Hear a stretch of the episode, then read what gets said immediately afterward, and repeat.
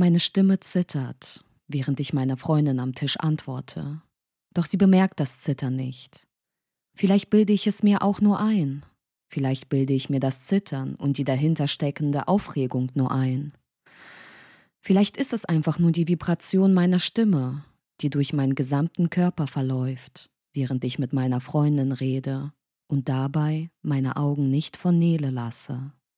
Selbst wenn es nur eine Vibration ist, wieso spüre ich sie am ganzen Körper?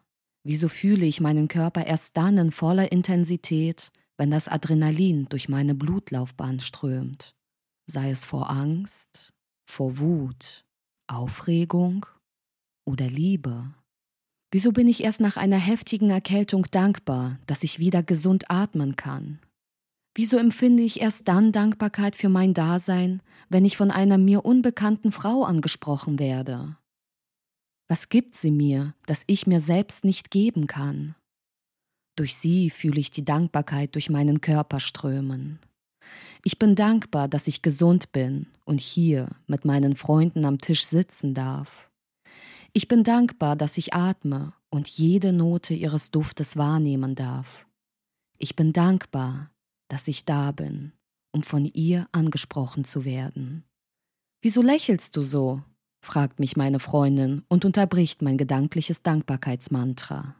Ich weiß nicht. Ich find's einfach schön, dass wir heute alle hier sind und zusammen trinken. Wir sind endlich alle wieder beisammen, so wie damals, antworte ich. Dafür, dass du es so toll findest, bist du aber ganz schön oft unterwegs und nicht am Tisch, sagt sie in einem spöttischen Ton. Ach komm, war es jemals anders? Und ich lächle sie an, während ich die rhetorische Frage ausspreche. Im Nachzug lächelt sie zurück und verdreht ihre Augen. Nichts hat sich geändert, denke ich. Unter alten Freunden verfällt man nun mal leicht in alte Muster. Doch mittlerweile weiß ich diese Muster zu schätzen. Denn einst haben diese Muster an mir meine Freunde zu lieben gelernt. Und auch ich liebe jedes einzelne Muster meiner Freunde.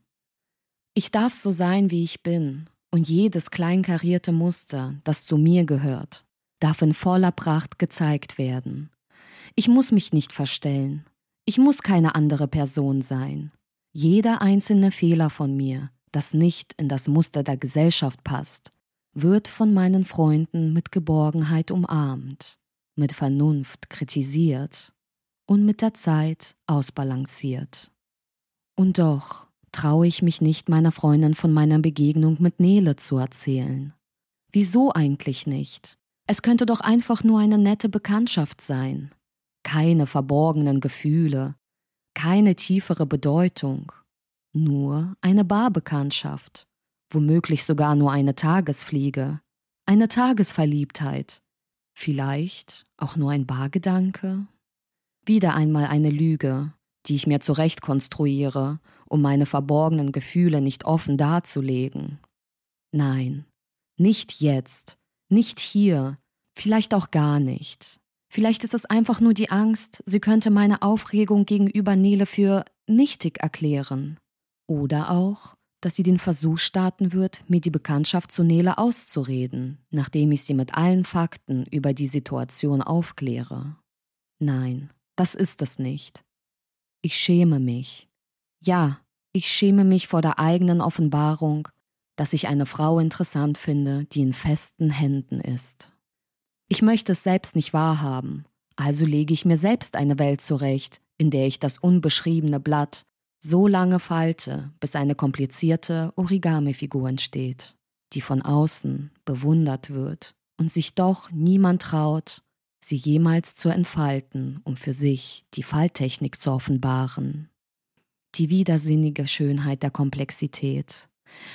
Es müsste nicht so kompliziert sein, wenn Mensch sich einfach mehr Zeit dafür nehmen würde. Doch wer von uns kann heutzutage noch von sich behaupten, eine Origami-Figur falten zu können? Das unbeschriebene Blatt Papier bleibt unbeschrieben und zudem auch noch faltenfrei. Wieso sich in etwas Kompliziertes hineinstürzen, wenn es doch genug andere Menschen gibt, die das für eine erledigen und dann in einem Podcast besprechen, den ich mir anhören kann, um von ihren Erfahrungen zu lernen? Wir verlernen langsam durch eigene Erfahrungen zu lernen, sondern delegieren die Arbeit lieber auf andere. Doch heute habe ich Lust, selbst einen Cocktail nach dem anderen in mich hineinzuschütten, um meine Sinne zu betäuben, um meine Aufregung zu besänftigen. Ich könnte natürlich auch meditieren, so wie ich es einst in einer Selfcare-Podcast-Folge gehört habe. Ich könnte auch das Rauchen sein lassen, weil ich genug Bilder von schwarzen, demolierten Lungen gesehen habe. Ich könnte es auch einfach sein lassen, mich für eine weitere Zigarette zu Nele dazuzustellen obwohl ich weiß, dass sie in festen Händen ist. Und ich genug in Gespräche verwickelt war, in denen meine Freunde sich darüber ausgeheult haben, wie schlecht es ihnen nach solch einer Erfahrung ging. Doch mein Blatt ist schon längst beschrieben und zusammengefaltet zu einem Origami. Und vielleicht findet sich darauf noch eine freie Stelle für ein schönes Muster, das Nele hinzufügen könnte, um sich selbst zu entfalten. Ist alles in Ordnung? fragt mich meine Freundin, während ich die sanfte Berührung ihrer Hand am Oberschenkel spüre. Sie schaut mir in die Augen und ich sehe an ihrem Blick, dass sie insgeheim schon alle Informationen über mich, über die Situation beisammen hat.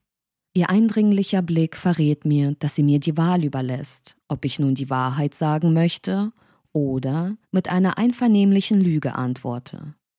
Nein, korrigiere ich mich gedanklich. Es ist keine Lüge. Ich würde meine Freundinnen niemals belügen. Es ist auch kein Verheimlichen, sondern eine Enthaltsamkeit der Wahrheit, auf die wir uns nonverbal über die Jahre unserer Freundschaft geeinigt haben. Der Realitätscheck sagt mir, dass meine innere Zerrissenheit weder in den Raum noch in die Zeit passt, in der wir uns gemeinsam befinden. Wir sitzen seit langer Zeit mal wieder alle beisammen in unserer Stammbar, an unserem Stammtisch und genießen das Zusammensein in vollen Zügen. Der Alkoholpegel sagt mir, dass meine Wahrnehmung beeinträchtigt ist, um einen noch klaren Gedanken zu fassen, um über meine Gefühle zu reden und schon gar nicht über die eingebildeten Probleme und Konsequenzen zu philosophieren. Ja klar, ich glaube, ich habe einen kleinen Nikotinflash, antworte ich schon fast so euphorisch. Ich sehe an ihrem Blick, dass sie mir die Worte nicht abkauft und doch rechne ich ihr vom Herzen an, dass sie für einen kurzen Moment willig war, um über den Preis meiner Worte zu feilschen, als auch sich nach meinem Gemütszustand zu informieren. Aha, na gut, dann wird es wohl so sein, sagt sie in meine Richtung. Noch lässt sie ihren Blick nicht von mir los. Doch dann kneift sie für einen kurzen Moment ihre Augen theatralisch zusammen um meine angetrunkene Seele zu durchbohren. Ich fühle mich wie auf frischer Tat ertappt und muss lächeln. Sie bringt mich zum Lächeln und dafür liebe ich sie. Doch im nächsten Moment dreht sie ihren Kopf zur linken Seite, um ihre Aufmerksamkeit wieder der Unterhaltung zu widmen, die sie mit einer weiteren Freundin von uns angefangen hatte.